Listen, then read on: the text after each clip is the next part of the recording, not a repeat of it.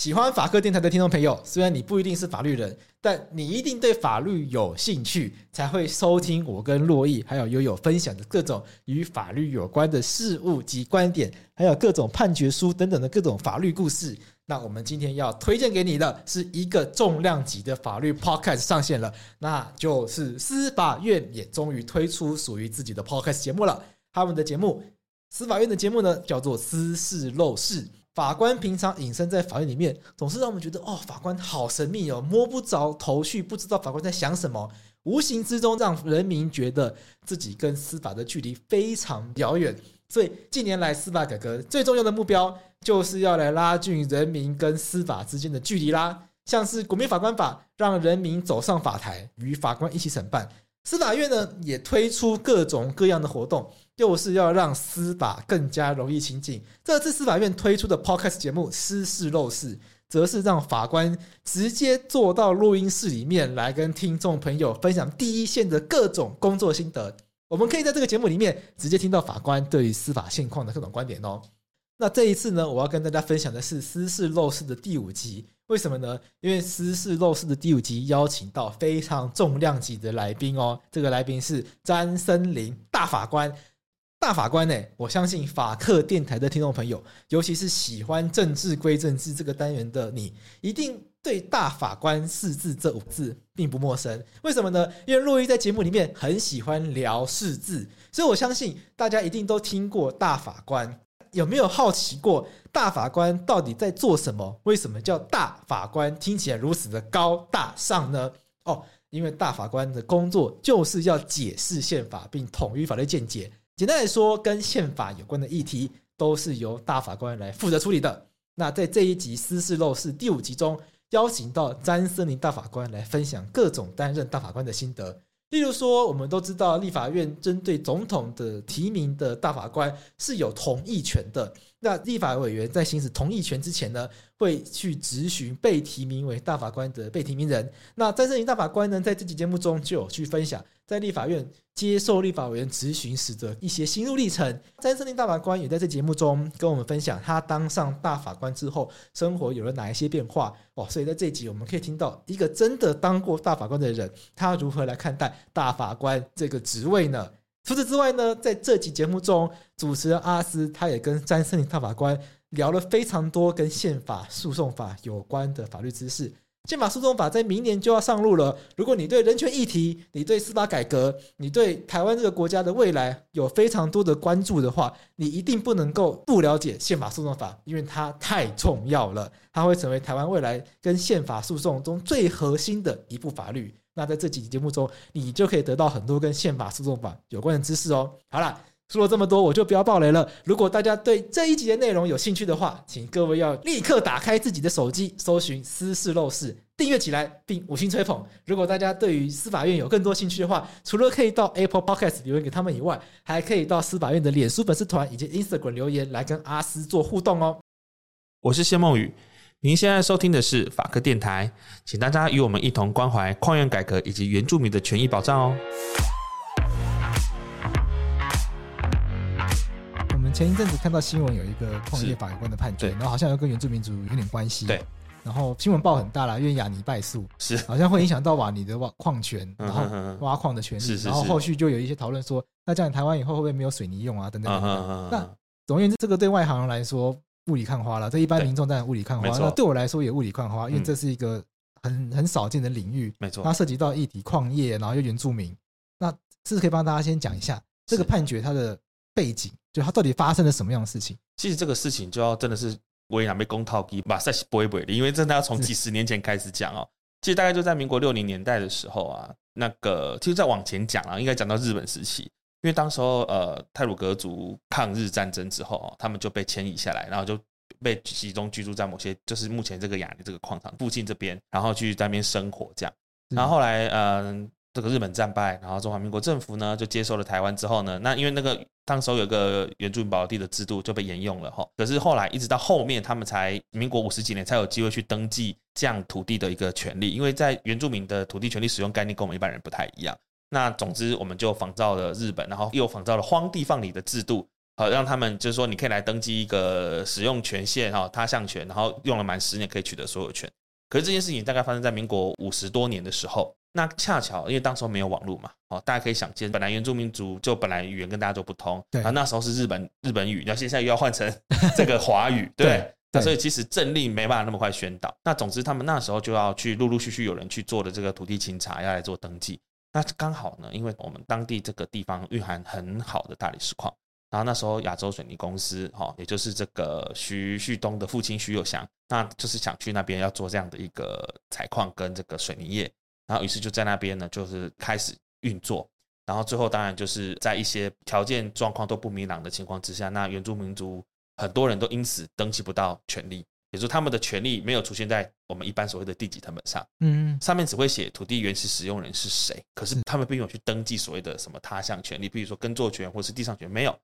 大多数人在这个权利的洪流当中就消失了。那少部分人有登记到的呢，也因为雅尼要去做这个开发，然后后来就出出具了一些呃可能有一些瑕疵跟问题的这个抛弃书跟同意书哦。然后雅尼公司跟公所就拿去开始做一些涂销。那有些东西因为文件不全没有被涂销。那总之雅尼公司就拿到了矿权之后，就开始在当地设厂开始采矿哦。那当然呢、啊，从最早是他从别人那边拿到，从四十几年采到六十几年之后，雅尼接手。那你接手前后到八十几年的时候，族人就觉得说，那、啊、你应该要缓了吧？已经采了二十年了，但是却没有还。啊，那时候当然就抗争就从民国八零年代一直开始，这所以泰鲁格族的还我土地运动，就是台湾原住民族史上非常非常重要的一一个运动啦。然后也闹也上过联合国的版面，上到联合国，上到联合国的版面啊，因为他们蛮多是教会系统，然后有有上去过，去讲过这个案例。那国际原住民的领域当中，可以非常关怀这样的一个案子。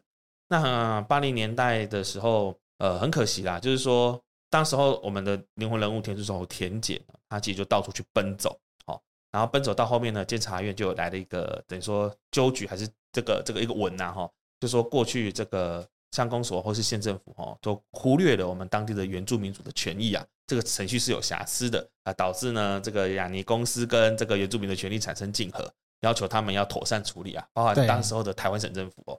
那我们到时候台湾省政府的原民会怎么处理呢？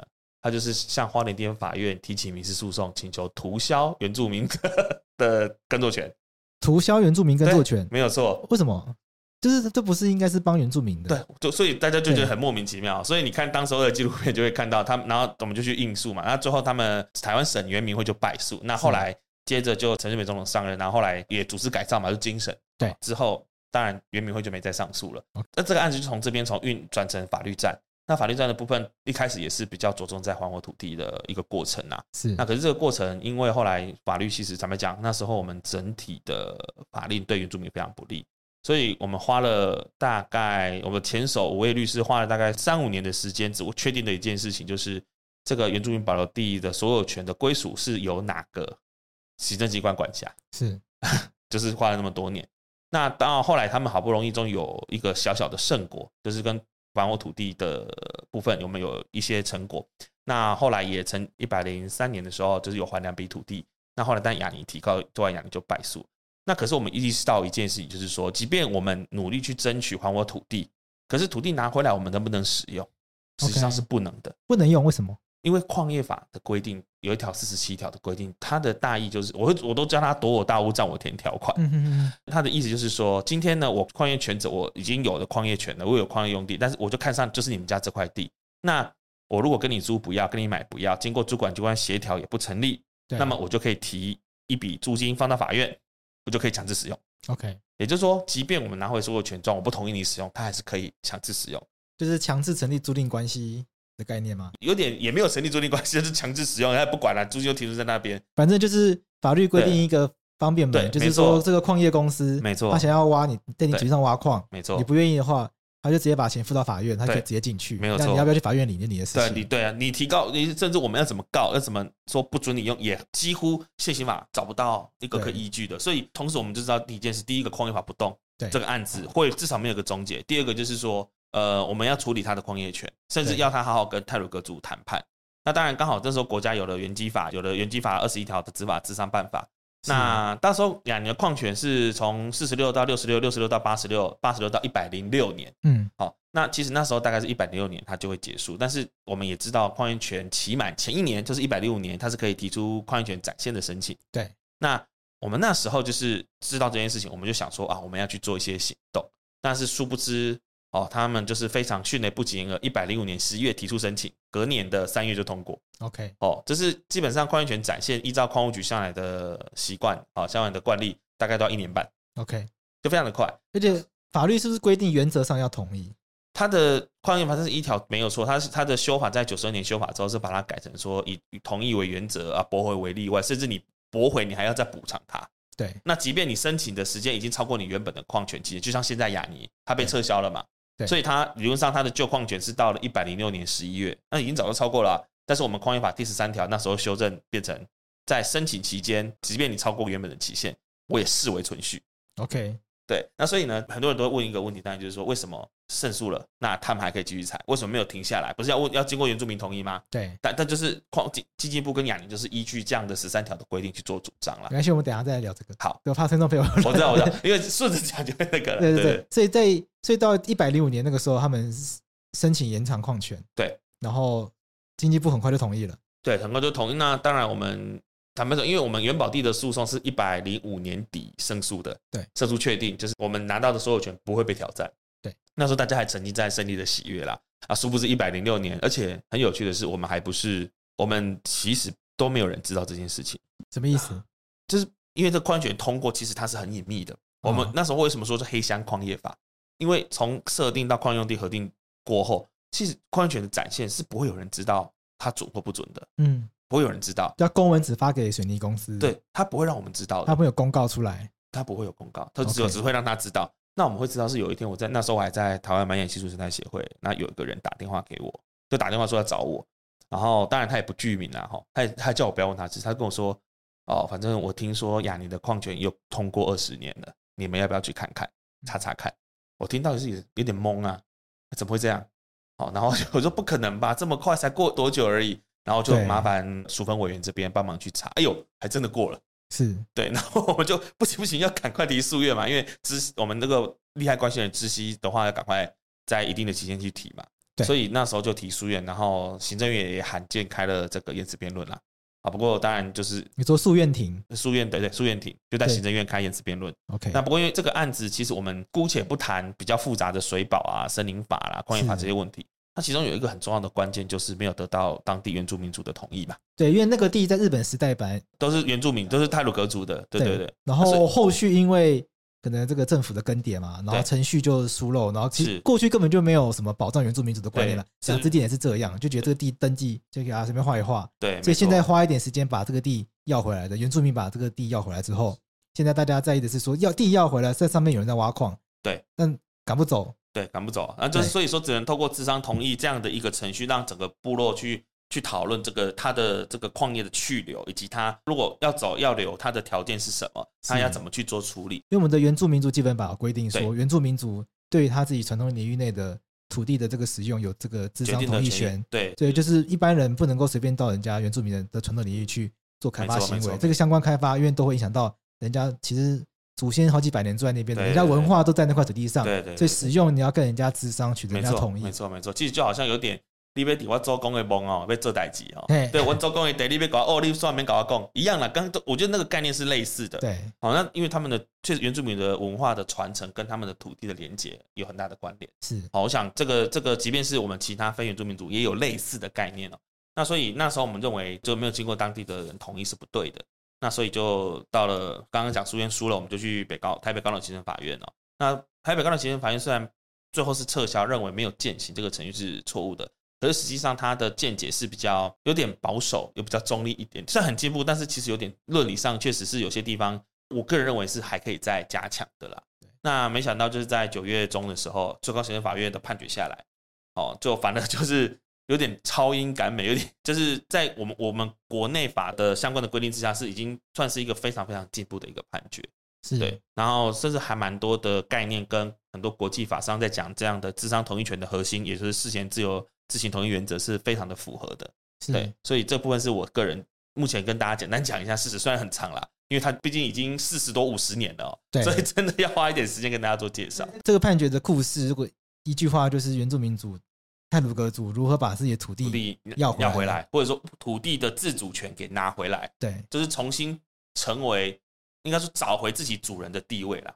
是对，因为我以前都会讲说，你们到底雅尼公司，你说你口口声声说你重视原住民族的权益，可是你到底把人家当工人？当施舍的对象，还是你真的有把人家当做是当地这个土地主人来看待？是。那我们接下来就要聊判决，所以它的关键就在于说，当这个矿业的这个期限快到的时候，它要更新嘛。水泥公司一定希望它的矿权可以展延嘛。对对对。那这个展延的过程中，这就问题就来了。以前是没有原住民族的观念嘛？对。早期以前叫人家三包，对对，这个根本就不可能期待以前政府会去特别想到说啊，这原住民族住在这边。几百年的，你开发要得到同意，以前没有这观念，但现在有了，所以现在我们的问题就就在于说，这一次的展延，它是不是要得到原住民族的同意？是对，所以那法院是怎么看这个问题？其实最高行政法院他认为是要，那当然这个过程当中有很多很多很细致的争争执啦。哈。那我想第一个争执大概就是你刚刚自己贵司也讲到了，过去没有啊，过去我都不需要，我从以前查到现在，为什么现在要？对，好，那如果我们法律人愿意，就是说。啊，这个有现在保护有不溯及既往的问题啊。对，有一些法律名词就出来了，对对，就是以前以前都不需要，啊，为什么？那而且而且我是以前的权利就去延长啊，啊那应该要用旧法，为什么要用新法来开我？是啊，那当然，这个首先我觉得这个法官他直接从宪法层次先讲，他就说我们对没有错，那个宪法有说矿属国家所有，它是个特许，那这是因为它是个特许的行业，那国家有更大的权利去控管。是哦。那除此之外，我们宪法增修条文其实后来修宪之后，有说要去重视原住民族的土地啦、经济、自然、文化的权利，要去维护。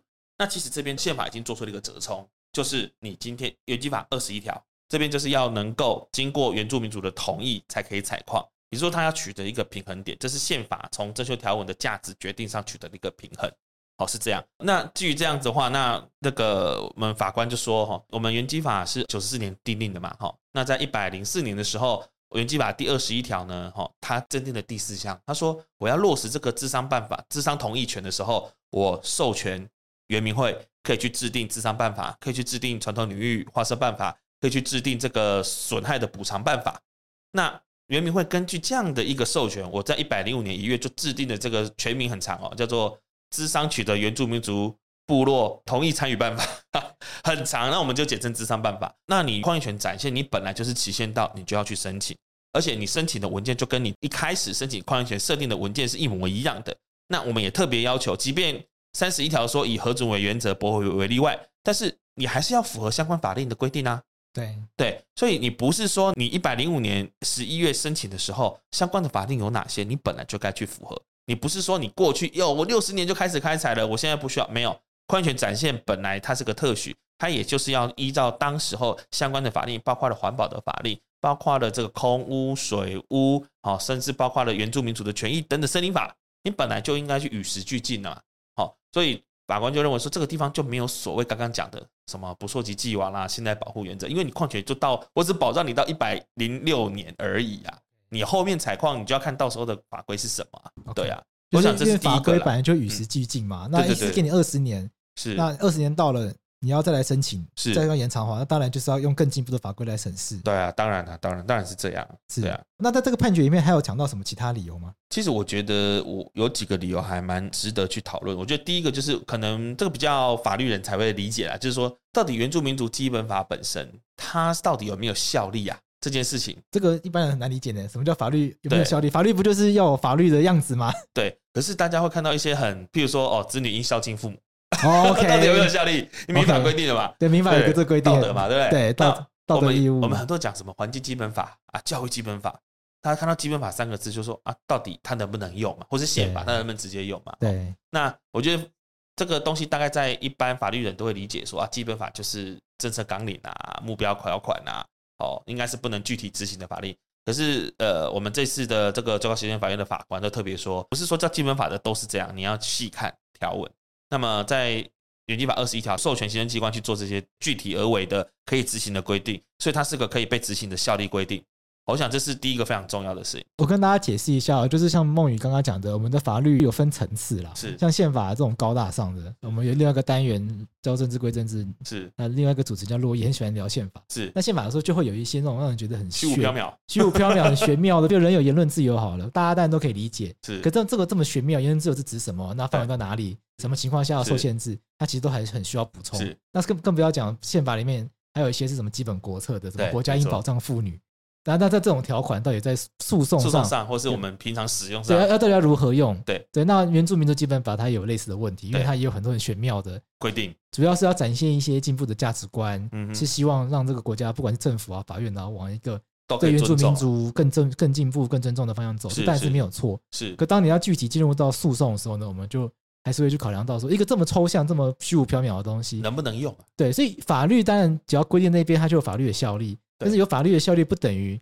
在诉讼上可以用，因为这法律效力有时候是它可以约束行政机关，你是你的政策不可以背离这个精神。对，但是当你要拿到法院去告人的时候呢，你必须要走到一条说，根据这个法律，你一定要去做什么事，或一定不要去做什么事情。没错。那今天搬出一个说国家应尊重妇女，那其实也得不太到这个结论。对。那我们的法院刚按照刚刚孟云讲，他认为其实原住民族基本法某一些条款已经够具体，是，并不是每一条都这么虚无缥缈。对。所以我们今天就直接使用这些很具体的条文。没错。那它是指哪一条？它指的是《原住民族基本法》第二十一条第一项，就是说，刚刚规我们不断的重复提到，就是说，所有人在原住民族的土地上，你要做土地利用、资源开发等等的行为，你是要经过当地原住民族的智商同意的。是。那这样的一个规定呢，在第四项呢，有授权的原民会，就是我们中央原住民族主管机关，去制定了很多细致的办法啊。当然，这个办法还可以再改进，但至少它是可以被具体执行的，就有点像我们讲霸凌。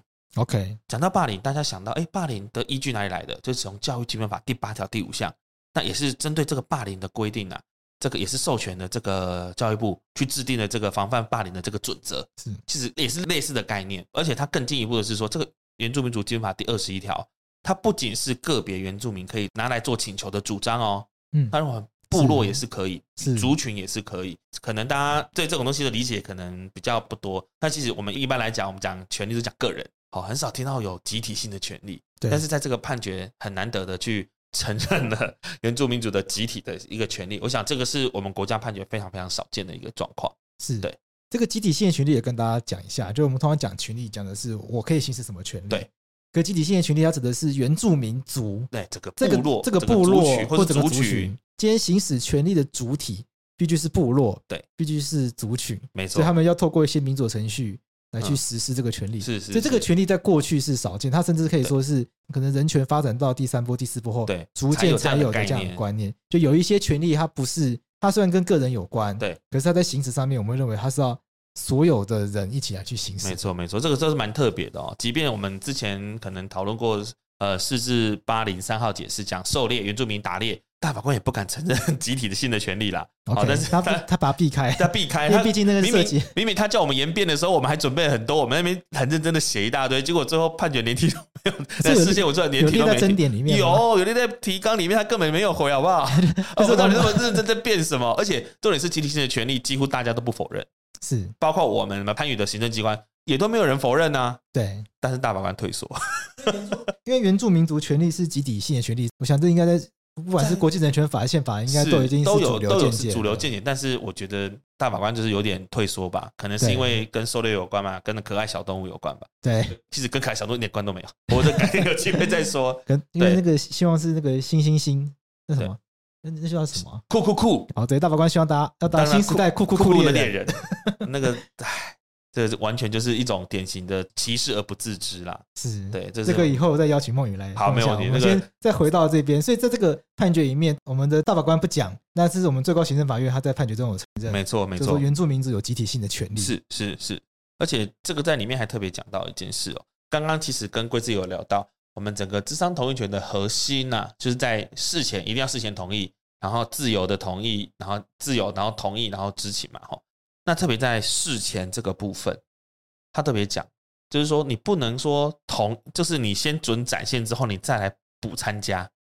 他认为这是不可以的，因为其实在这个过程当中，雅尼公司也不断的主张一件事，就是说我现在有在回馈啊，反正通过之后，我我有工作机会，你来嘛，我给你工作机会，我给你这个邻里补助啊，我给你这个父亲节歌唱比赛，赞助红白帖好，帮你修你家这个这个被你这个这个水泥裂缝，我就帮你补。他认为这种事后参与就可以达到目的，但实际上这完全违背了这个刚刚讲的这个事前的这个原则啦。哦，所以这个法院这边还特别认真的去阐述了这个事前原则本身的含义是什么。哦这个是也是蛮难得的，因为这也是确实是台北高等行政法院这边没有提到的。那这样的概念其实是跟国际法上在讨论这样的一个原则是接轨的。哦。那只是刚刚也回到一开始谈的，就说为什么可以继续采矿这件事情。好，那就这个事情是有一定的关联性在这边。对，OK。那我们聊讲了这么多法院的判决，好像都在讲，因为大家都关注这个矿业法判决。对，但它内容其实很多是跟原住民族权利有关的。我们是不是回过头来聊一些观念给听众朋友？就是说，我想大部分听众朋友可能都不是原住民族，因为原住民族在台湾毕竟是少数族群，所以我有我就自己统计学的概念啊，就推估说我们听众朋友。大概也不会多数是原住民族朋友，所以相信很多听众朋友他需要会这多困惑说，哎，为什么原住民族要这么特别？是，因为我譬如说我是汉人啊，我我闽南那种客家人啊，我买一块地，人家那个雅尼要要来挖矿的话，那他那叫他来跟我协商吗？为什么我客家人没有这个权利？是，闽南人没有这个权利？是，原住民族要有这个权利？是，那大家不都是在台湾人吗？对，那其实讲什么？就是其实我们为什么会有这个权利？就是国际法上在看这件事情，就是原住民族他是受受到的不正义的压迫啦。也就是说，其实你的土地取得有谁压迫你吗？没有嘛，你是自己取得。可是原住民族的土地是在用强大的武力镇压，以及用法律，用自己用不管是哪个殖民者，外来的殖民者，用他们的武力，你用他们的法律去肢解人家既有的文化跟土地的支配。我觉得这个前提是是完全不同。那我就像我讲说，我们经常在讲一个概念，我出去外面演讲就跟大家聊说，哦，这个清朝政府哦管理台湾，现在斯卡罗嘛很红嘛，对不对？大家知道那个管理台湾。好，管理台湾呢，然后结果后来甲午战败，马关条约割让台湾。我又请问大家一个问题，请问清朝政府割让多少台湾土地？OK，好问题。对，你要先有这个概念，因为我想常常讲说，看原住民问题要有历史纵深感。你失去了历史的纵深感，你只看表面，就会变成刚才贵子你问的问题。对啊，我北北龙喜郎喜欢的原住民就会比较好。对啊，好，但是你如果把事情拉开来看，就回到清朝政府那个，不要，我们就不要往前，就回到清朝就好了。那时候，因为根本清朝政府就没有管到全部的台湾啊，嗯，他们只管到爱永县或者我们讲土牛县以西或以东的土地，可是大部分的土地都还是原住民族各个族群在管理啊。哦，是他们并没有管理或是实际上的主权去那个，他就叫你不要越界啊，越界就不是我的国界啊，生死我不管啊。那斯卡罗里面有有几幕就有那个，你看几幕就有讲到这样的概念，说那个府城的。那个南边就是我们到那个那个那个叫什么？他们那个地点叫哦，廊桥，廊廊桥廊桥廊桥那边，你廊桥往里面那就都不是，甚至廊桥是化，就是他们讲化外之地，对，那就是原住民的土地嘛。清朝政府管不到，叫你不要去啊。对，那个美国人去抱怨的时候，他们就就是推说那个不是我的土地啊。对啊，所以其实讲的很直白，因为看的时候，哎。没有想那么多，是，但是我有下一大跳。你现在细细想一下，因为他就是根本管不了，管不到，所以他们说是蛮荒之地嘛。对，所以我们这样讲，清朝政府根本没有管。所以简单说，在清朝那个时候的台湾是，并不是整个岛，并不是，它只是西边、北边就是这样沿线哦。几个什么，我们那个从一府二路三艋甲嘛，哈，到台南州啊，什么州，然后格马兰厅呐，哈，台东厅、花莲厅。几个外在比较沿海地带，可能有些土地，其他大部分的土地其实都不是嘛。就用现在术语，就实质统治的范围没有没有那么遍及整个台湾岛。对，就可以这么讲，实质统治，清朝实质统治没遍及台湾岛，大概只可能只占台湾的百分之十不到。因为大家学历史课本的时候都会画那个，这个颜色都涂满嘛。对，所以其实大家不能不能，但是如果这样讲之后，为什么那后来日本人来到接收台湾之后？他当然，他就是做了很多呃文工武赫啦。对，他的文工当然就是要慢慢去了解，就是当时原住民族的习惯。那时候就是叫番主嘛，哈，对，去做很多调查，甚至了解啊哪个部落跟哪个部落有心结，OK 啊等等的哦，你们大概的习习俗习惯是什么？哈，那一方面是研究啦，二方面当然是为了后续的战争做准备。那另外他们还做了非常重要的一件事情，日本政府哦总督府有特别颁布一道命令，说番人不是人。那为什么要这样讲？当这块土地上面没有人存在的时候，嗯，它就是一个无主之地。OK，那我日本人来到这里，它就变成我日本人的国土，所以他一定要发布一道命令说原住民不是人。OK，所以在那时候，原住民杀原住民不是杀人呢、欸？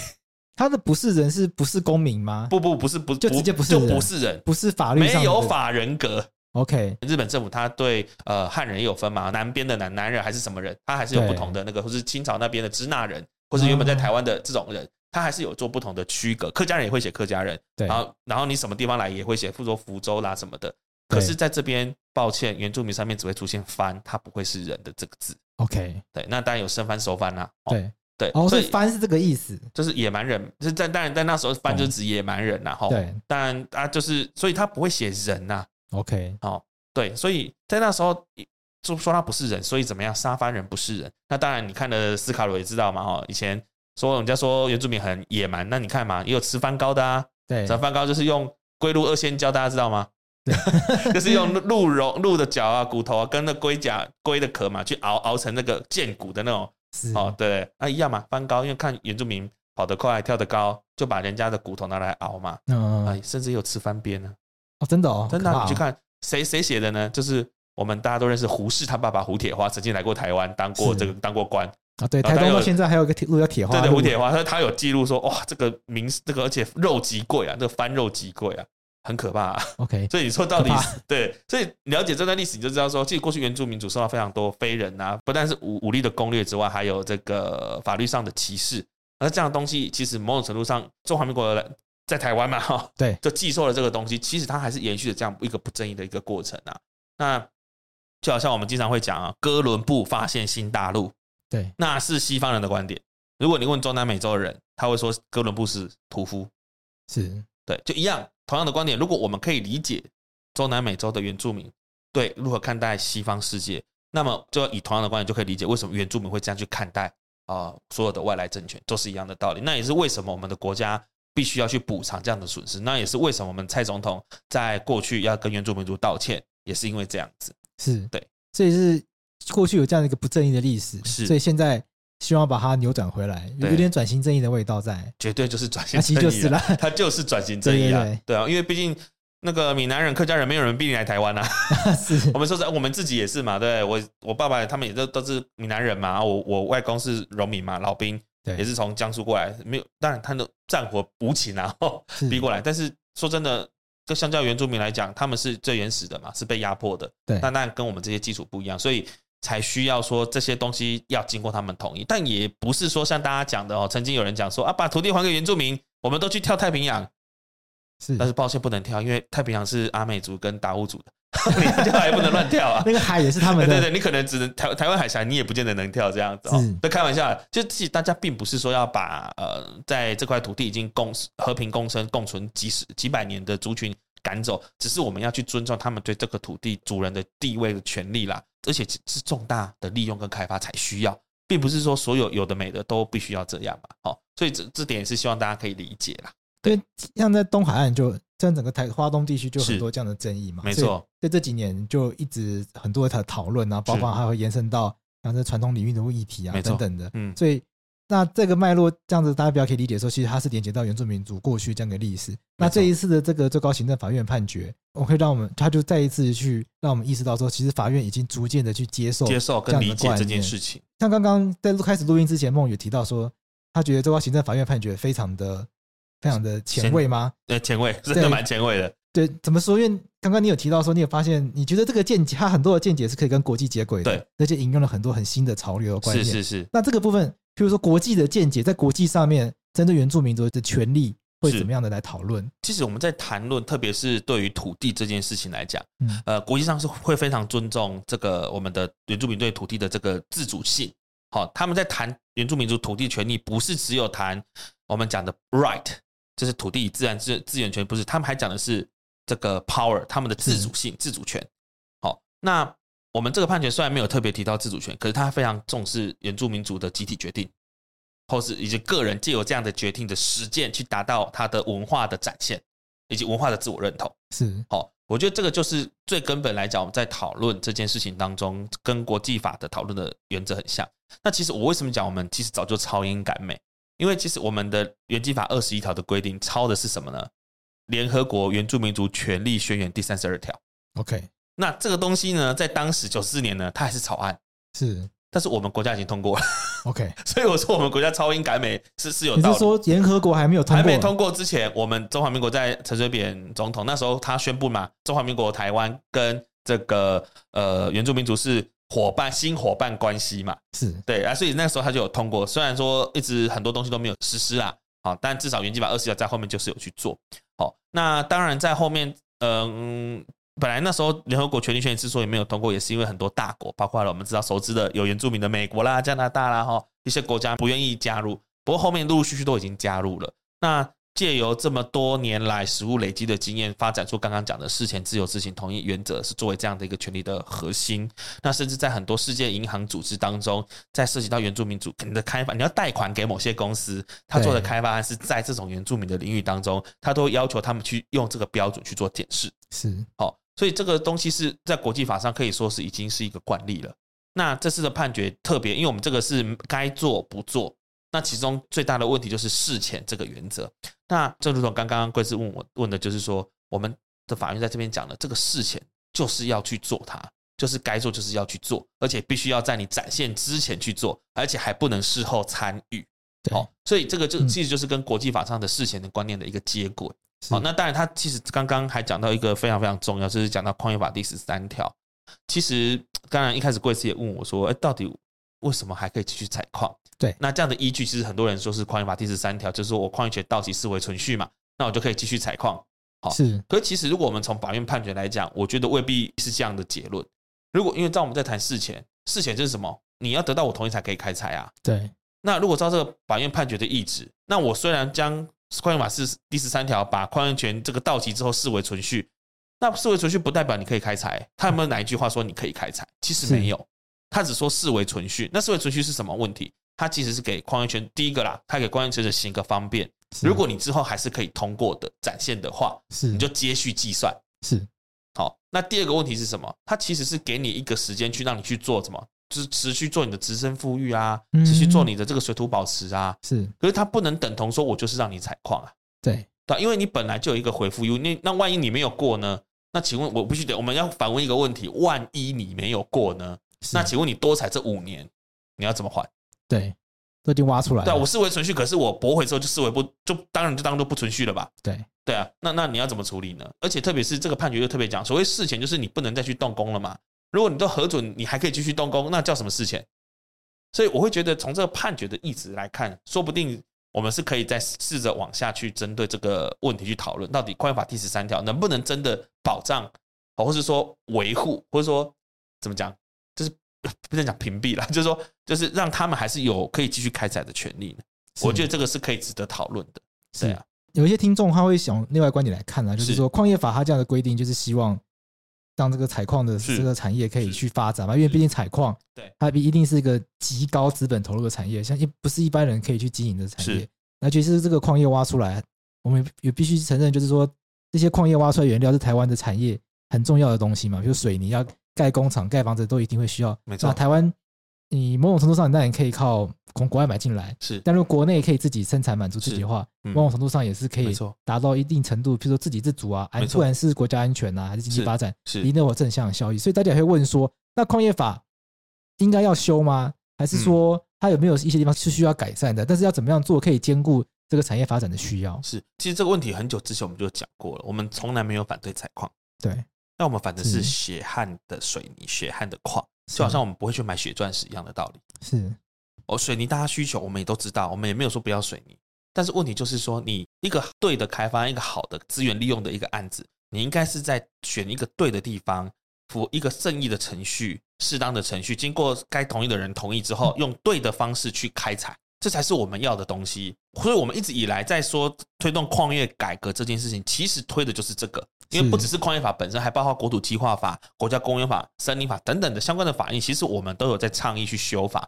那最重要的目的，其实就是让大家把这件事做对，是，但是不是要去灭绝或是反对这个产业？我们不是那么不切实际的人呐。好，那回到刚刚讲水泥，其实早期我们对水泥是没有在管控，甚至甚至我们的出口量可以达到百分之五十。那我就挖出来卖给别人。对啊，就贱卖国土嘛。我大家讲贱卖国土是直到呃一百年左右吧，才开始慢慢有在做调节。那甚至我们大家大声疾呼说，我们自给自足为前提就好。那即便到现在还是维持百分之二十的外销。OK，那其实当然他们会跟你讲了，说这是我们水泥产业的本质使然呐。我们的旋窑啊一启动就不能停，如果停了重启成本就很高 哦。然后我们这个水泥呢，它的特性是这个储存不易，容易受潮，所以我们要怎样怎样怎样。可是，我们就必须是反问一个问题啊，那为什么你要让那么多悬崖在运作？是，那还有再就是，为什么你的悬崖运作是我们是我们全部的人要买单？对，对不对？我们必须重新思考这个问题嘛？怎么会都你们在讲啊？好处是你们在赚，澳门到底大家拿到了什么？是相较于你的营收，你所缴出的税款，好，当然雅尼或是其他公司会说，啊，我们缴的税很多啊。可是你真的跟你，但我们讲了商商人就是杀头的生意有人做嘛，对不对？对，就是不赚钱生意才没人做。你的获利你自己很清楚嘛？你不可能没有获利的啊。对，好，那我们再讲回来，就是说，回到这个个案，其实我们也是希望他能够跟好当地的族人真的好好去做一个对谈跟谈话，好好的把这个去面对这个问题啦。那绝对不是说我们去反对整个产业。那我们讲以台泥为例好了，台泥的呃一样在隔壁，在秀林乡的和平厂。那我们当时候之所以会去跟他大表做，就跟他有些诉讼，是因为他纳尼风灾发生很严重的土石流。对，那我们希望他重新再开采，需要做一个环环境差异分析嘛，环评的分析这样。那倒也不是反对他采矿，他做好了就可以了。是，好，所以其实我会觉得这个部分可能大家可以多一点理解，就是说，如果我们可以让这样的一个产业它更正当啊、呃，更环保，更符合大家的需求哦，更更不那么血汗一点，更符合原住民权益，那不是大家多赢吗？对呀、啊，就是我们的想法其实就是这样。可是大家就会觉得说，当然这样的想法不一定是基于正确资讯啦，但我相信有不少民众是这样认为说，那。毕竟这些矿场现在比较知道都在花莲嘛，对，那花莲就是原住民大本营嘛，花莲花东大概有三分之一的人口是原住民嘛，嗯，那相信很多的这个矿场，它都坐落在这个原住民族的这个传统领域内嘛，对。那如果好这个可能比较不是很适当，但是假设原住民族的意识这么高的话，都不让我们挖的话，那怎么办？其实我坦白说啦，其实大家真的想太多了。其实以我当然呃，我会觉得就我自己参与原住民族的案件这么久。那你要取得人家的信任，你要花很大的功夫。要知道他们是受了几百年的欺瞒、压榨、暴政，那他们不见得必然是反。当然，有人为了维护我的家庭安全，我当然不支持。可是我就举一个例子好了。第一个做智商同意的矿场，台东海端的力道部落，人家就同意啦，是就同意啦啊。所以我会说，不要预设人家会不同意，你要问你自己有没有好好的去跟人家做沟通。是在国外在做这些智商同意的时候，他是从我这个计划的拟定开始就开始跟地方做沟通，我们一起来讨论，我想要做这样的发展，你觉得如何？如果你可以接受，那我们就往下跑；如果你不能接受，我们再换。啊，如果接受这个，我们要做这个，譬如说我要做这个矿场，可以接受，我们再谈后面我们要怎么去利用，然后怎么样去跟部落一起来共同的营造，这是后续我如何转型，好去谈嘛。我觉得这些东西是你你你很多人都不想去谈，不想去处理，特别是我们国家不像德国或者在其他比较先进的国家有所谓的关矿计划，有去去处理说这个矿场关闭之后的整个转型，以及这个当地经济的冲击及劳工的安置，我们不谈的，我们不谈这个。是，所以其实这个地方其实是要让它更完整的去做一个一个矿业的周期生命的展现。那这个东西你好好的去跟主人谈，因为你要知道受影响最深的其实还是他。对，对啊，那。如果这个产业是好的，是需要的，那我觉得族人并不是那么的不慷慨的，反而来讲，原住民族反而是我我我认为是最慷慨的人，最慷慨的族群，他张开双手欢迎所有的族群来。那当然有些是被迫了，是那可是至少你看，他们其实都是很欢迎大家。但前提就是你有没有真的把人家当做是一个，不要说土地主人了，你有把人家当伙伴在看，还是你只是动这个啊？这个原住民就是啊爱己要钱呐，要什么要什么？你是用这种心态去看他吗？好，我觉得这个对这个沟通是必要的，但我真的觉得不会有那么多人反对啦。哦，即便像现在很多一些水力发电呐，或是说这个光电都在原住民的部落，你看几乎都是通过啊。是，所以真的大家不要把原住民当做洪水猛兽，也不要把原住民推上前线，把他认为是阻挡。经济开发的元凶，一个东西能不能，一个东西好不好，大家自然会选择。它对环境有没有影响？有环评机制嘛？对。那各个机制它有不同的机制去做应对。那一样的对原住民的权益的保障，那就看你有没有好好的去跟他们沟通。所以我觉得可能根本的问题反正是会在这边。所以大家不用特别太预设，那人家会不同意啦。其实不会啦。对，就是协商同意权，它的核心的精神就是说，你要进入使用人家的传统领域之前，要跟人家好好沟通。对啊，其实就是法律上去保障一个原住民。你要来跟我沟通，是的，对，但其实它核心精神就是说，本来你要到人家生活的地方做开发，不管是盖工厂啊、挖矿场，是啊，其实对人家的生活，不管他是不是原住民，对，对他生活基本上已经造成一定程度的影响。那再加上这部分过去人家有他的文化在这个土地上面，是，所以在使用之前，好好的跟人家沟通一下，知道哎，知道知道怎么样用，可以可以让彼此都安居乐业这边，没错，然后，这个是原住民族基本法，是啊，智商同意权最重要的精神其实是。也就沟通这两个字。对，如果你要做一个观光型的大饭店，你要如何创造出有在地特色？是台湾原住民的各项的文化艺术的展现，在全世界是知名的，是对不对？像今年的我们金曲奖的最大奖，就是我们桑布伊嘛，三哥哥，对，我们卑南族的桑布伊的卡达迪夫部落的哥哥嘛。对，所以其实这个东西你要怎么样去？我会觉得大家太容易把这些东西当做是洪水猛兽，但我们可以理解，企业在开发是很怕遇到不确定性。对，而这样的不确定性是来自于你的不了解，是来自于你的不理解、不了解，甚至不想了解。是，好，如果你我是真的觉得啦，不要好好的去跟人家沟通，好好的去做一个讨论，其实可以创造出更多的激荡出更多的火花，双赢。我觉得是有是有这个机会跟可能的。我觉得，而且不是只有在矿业这个领域，在各个领域都一样。其实你会到处去在台湾盖一些日式日式建筑是其来有志，你盖新的日式建筑，盖一些欧式建筑，其实真的符合台湾这个土地的特色吗？对，呃，我觉得倒不不倒不如可以思考一些我们自己一些固有的特色，可能客家的、呃闽南的，或是我们各原住民族各族群各部落的，如果我们可以找到合适的伙伴关系，像譬如像泰鲁格国家公园里面有一个三月村村长哈，当然不是真的一个村啊，就是一个小类似民宿，可是它非常的有名，国外的人都会去。那虽然说这个老板他是非原住民，可是他就跟当地的原住民族就有很多的合作，他的员工里面除了他跟会计以外吧，通通都是当地的族人。OK，好。那创造了非常多的一些，喂养了很多的当地的族人，也再把原住民的文化继续传承下去。那同时也让他这个样的一个文化被世界看见。对，好，那这也是一个很好的方法啊。是，对啊，所以我是觉得大家可以去往这个方向做思考。对，是，我想这个观念其实很重要，就是大家有些可能是有些可能是企业主老板在听这个节目了，就会觉得说这个很麻烦啊，沟通成本很高啊。但我想就举我我不知道这例子是不是可以比拟了，但譬如说美丽湾。你事前的沟通没有讲这件事，也没有沟通嘛？那后面的成本比较低吗？盖房子都盖好在那边，最后不能营业嘛？其实，其实再来更，你前面不沟通，不代表没有争议嘛？你只是装作没看到，你不去听不去看，那他迟早一天，他很难说引爆。那到时候等他真的爆开来了，成本不会真的比较少，可能不会啊，其实是可以更高的。所以前期的沟通如果能够做好，其实就是好好的去了解当地的民众他的心声、他的需求，然后怎么样可以。你你在这边赚你的钱，哎，得让大家都可以得到一些大家安居乐业的一些好做法，没错，没错，不会给那种剥削的感觉。对啊，对啊，这是我觉得这是蛮重要的啦，对啊，不然你看资本光电案的争议也是这样嘛，是 哦，就是县政府不肯沟通，然后丢给了厂商，那厂商的做的又有很多的瑕疵跟问题啦，对，哦，那其实就是这样衍生出来的，就是我觉得大家对于，那希望有一天哦，就是不管是我们自己念法律的人，或是更多台湾的更多人，可以更了解这个权利，更了解这样的一个内涵。然后在这个族群互相尊重的这个前提之下，那我觉得是可以创造一个更和谐而且更多赢的一个环境。对，是。好，我们今天谢谢孟宇来跟我们分享这个最高行政法院很令人振奋的一个判决。是。当然，后续现在的状况就是说，算打赢了。